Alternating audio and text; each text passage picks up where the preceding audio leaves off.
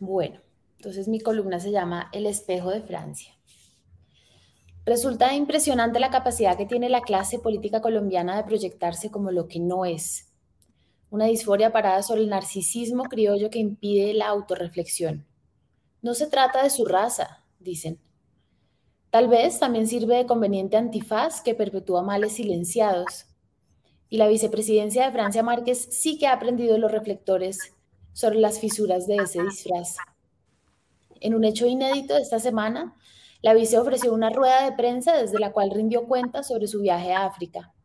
Explicó algunos de los avances obtenidos, dijo que no contaba con cifras concretas de los negocios avisorados y que la Fundación Open Society financió el viaje para líderes sociales y empresarios afrocolombianos que acompañaron la comitiva.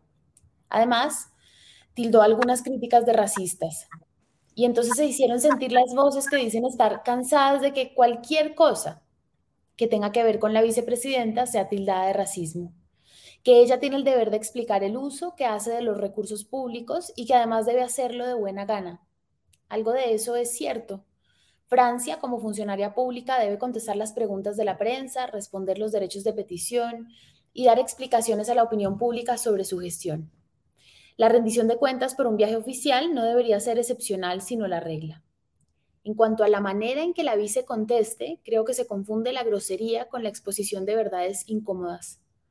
Claro que resulta tenso el señalamiento de actitudes discriminatorias. Además, muchas veces implica llamar la atención sobre algo que la gente cree que no es. Pero eso es, ser, eso es diferente a ser evasivo o irrespetuoso. El ímpetu de Francia también es una respuesta a la discriminación que, que enfrenta, incluso sentada en la segunda silla de la nación. Desde su candidatura, Francia ha soportado todas las formas posibles de racismo, desde discursos de odio animalizándola y sancionados judicialmente, hasta las soterradas preguntas paradas sobre sesgos de raza, género y clase. Indignación y burla porque ocuparía el palacio que dibujó Salmona para los vices, y lo mismo cuando decidió llevar a su familia a Dapa, donde descansa la aristocracia vallecaucana. Memes, fotos y chistes casuales por los cuales se esparce y autoriza el prejuicio Claro que la función pública de Márquez evoca el tema que evitamos y lo pone ella misma porque es imposible no hacerlo. Y así funciona el racismo o cualquier forma de discriminación.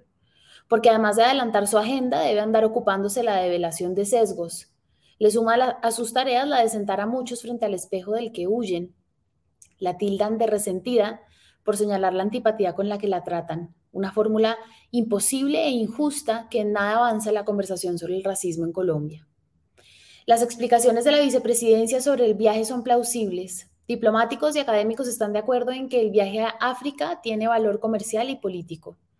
La apertura de vuelos directos al continente vecino, la mejoría en los procesos de visados, eventos culturales replicables y exploración de rutas comerciales.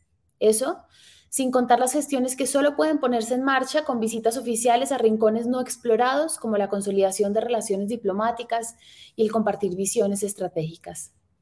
Representantes de Open Society me, afirmaron que este tipo de financiación es normal en las líneas de una organización que, según ellos, busca promover la justicia racial en el mundo, que han emprendido proyectos similares en muchas otras ocasiones y que no costearon el viaje de la vice ni de ningún funcionario de su despacho, sino de miembros de la sociedad civil.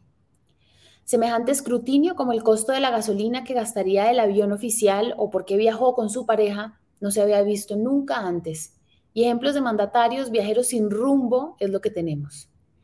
El problema es que la visita sea a África y además que la emprenda una mujer negra. Caricaturizaciones del continente, de la vice y preguntas por safaris costositos. El abandono de las relaciones diplomáticas con África responde a una visión colonialista en la cual los viajes a besar el anillo del Papa tienen más sentido que la búsqueda de socios comerciales en el sur global. Y además, es obvio y justificado que dentro de los propósitos de Márquez como representante de la Colombia afro, se incluya sentar lazos con el continente desde el cual se origina. Es también un acto de memoria y resarcimiento.